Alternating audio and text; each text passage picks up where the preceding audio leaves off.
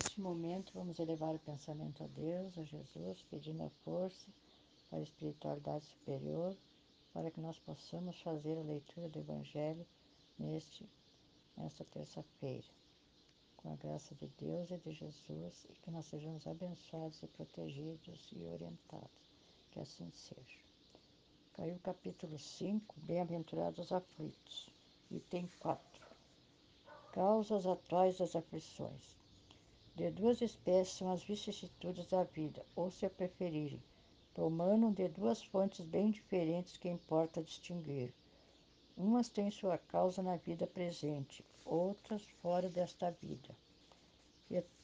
Remontando-se à origem dos males terrestres, reconhecer-se-á que muitos são consequência natural do caráter e do proceder dos que suportam.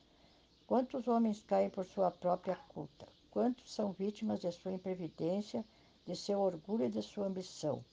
Quantos se arruinam por falta de ordem e perseverança, pelo mau proceder ou por não terem sabido limitar seus desejos?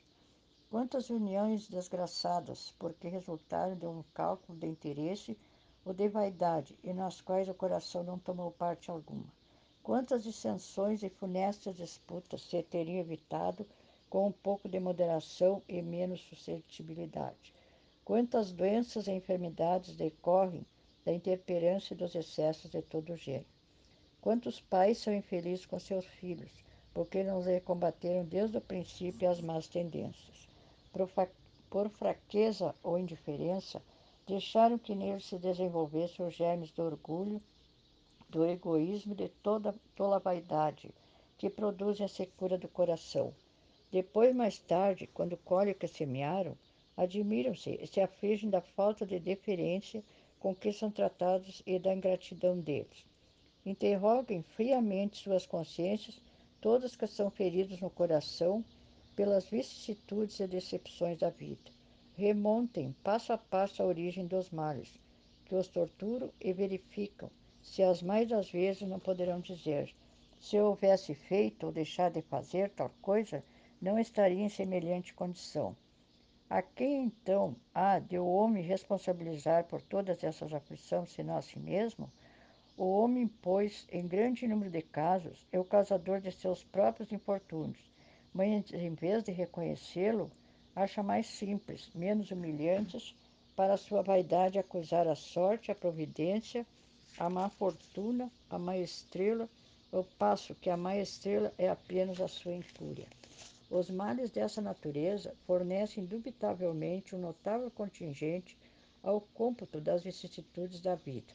O homem as evitará quando trabalhar por se melhorar moralmente, tanto quanto intelectualmente. A lei humana atinge certas faltas e as pune.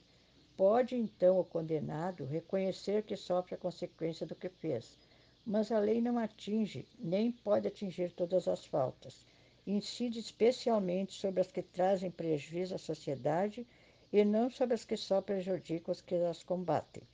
Deus, porém, quer que todas as suas criaturas progridam e, portanto, não deixa impune qualquer desvio do caminho reto. Não há falta alguma, por mais leve que seja, nenhuma infração da sua lei que não acarrete forçosas e inevitáveis consequências, mais ou menos deploráveis. Daí se segue que nas pequenas coisas como nas grandes, o homem é sempre punido por aquilo em que pecou. Os sofrimentos que decorrem do pecado são-lhe uma advertência de que procedeu mal. Dão-lhe experiência, fazem-lhe sentir a diferença existente entre o bem e o mal e a necessidade de se melhorar para de futuro evitar o que lhe originou uma fonte de amargura. Sem o que motivo não haveria para que se emendasse. Confiante na, confiante na impunidade, retardaria seu avanço e, consequentemente, a sua felicidade futura. Entretanto, a experiência, algumas vezes, chega um pouco tarde, quando a vida já foi desperdiçada e turbada, quando as forças já estão gastas e sem remédio ou mal. Pois então o homem dizer: Se no começo dos meus dias eu souber o que sei hoje, quantos passos em falsos teria evitado? Se houvesse de recomeçar, conduzir-me-ia conduzir de outra maneira. No entanto, já não há mais tempo. como o obreiro preguiçoso que diz: Perdi o meu dia. Também ele diz: Perdi a minha vida. Contudo, assim como para o obreiro, o sol se levanta no dia seguinte, permitindo-lhe neste reparar o tempo perdido. Também para o homem, após a noite do túmulo, brilhará o sol de uma nova vida, em que lhe será possível aproveitar a experiência do passado e suas boas resoluções para o futuro. Então, agora nós vamos tirar uma conclusão aqui desse livro, de psicografia de Antônio Balduino, Vivendo o Evangelho, pelo espírito do André Luiz, que diz o seguinte: Ainda é tempo. É provável que ainda agora te vejas consumido pela amargura, lamentando os momentos infelizes que te levaram a erros e desvios. Cobriste de ilusões a alma frágil e ingênua, que seduziste por capricho, declamando promessas impossíveis de cumprir. Injuriaste o corpo físico com abuso de toda espécie, indiferente aos apelos da moderação, minando a saúde e o equilíbrio. Sorveste a taça de prazeres desvairados, em aventuras inconsequentes, dilapidando o patrimônio das horas e as possibilidades de realização. Cultivaste as vantagens ilegítimas, movidas por ambição e egoísmo, predicando o direito à lei. Abraçaste e ouviste por companheiro inseparável, surdo às advertências amigas, destruindo a dignidade própria e a harmonia interior. Desperdiçaste talento e inteligência, desprezando o dever nobre para cair no precipício do comodismo e da inutilidade. Agora que encontras o Cristo em teu caminho, buscando os ensinamentos da Boa Nova, sentes o aguilhão da consciência e, de, e te vergas ao peso do remorso. Pensa nos prejuízos que causaste, nas dores que infligiste, nos desenganos que falhaste, no tempo que perdeste. E no segredo de tua solidão, choras em silêncio, imaginando o pior das criaturas. É verdade que não podes fugir às consequências de teus atos Entretanto, Deus é juiz amorável, que distribui justiça e misericórdia, ofertando-te a cada momento a oportunidade de renovação íntima. Ainda é tempo de construir o bem à tua volta. Pululam aflições e necessidades, lágrimas e infortúnios à espera do carinho de tuas mãos operosas e benevolentes. Não tenhas medo de recomeçar e, tomando o Evangelho por roteiro de vida, Segue adiante, ama, trabalha, ajuda e confia sempre na providência divina. Não estás sozinho. Nessa estrada redentora, Jesus acompanha teus passos vacilantes, sustentando a coragem e o ânimo. E toda vez que sucumbes à paralisia do remorso, o Mestre Divino apaga teu coração dilacerado e, acreditando na sinceridade de teus propósitos, fala a tua alma com firmeza e amor. Levanta-te e ama.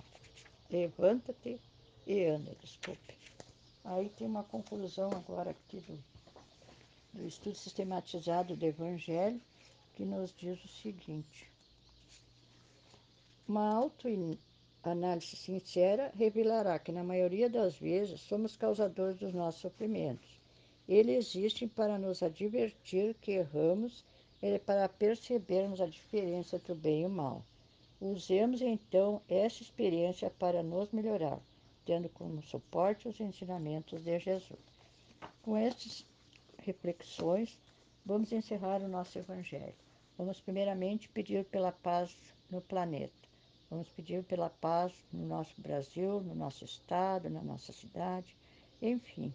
Vamos pedir que a nossa casa Eulália Nogueira continue sendo abençoada e protegida pelos Espíritos de luz. Vamos pedir pelos nossos entes que já partiram também que eles recebam o nosso abraço carinhoso. E vamos pedir pelas pessoas que nossas que estão longe, que neste momento seja dado a cada um de nós um passe espiritual, que esse passe venha nos fortificar, nos amenizar e nos proteger de todos os problemas que temos que enfrentar na vida. Com este pensamento, nós vamos agradecendo e encerrando este evangelho, pedindo aos médicos e enfermeiros do espaço que coloquem na água o remédio que estamos necessitando para o nosso corpo físico e espiritual. Com este pensamento, agradecemos e encerramos. Uma boa noite a todos e que assim seja.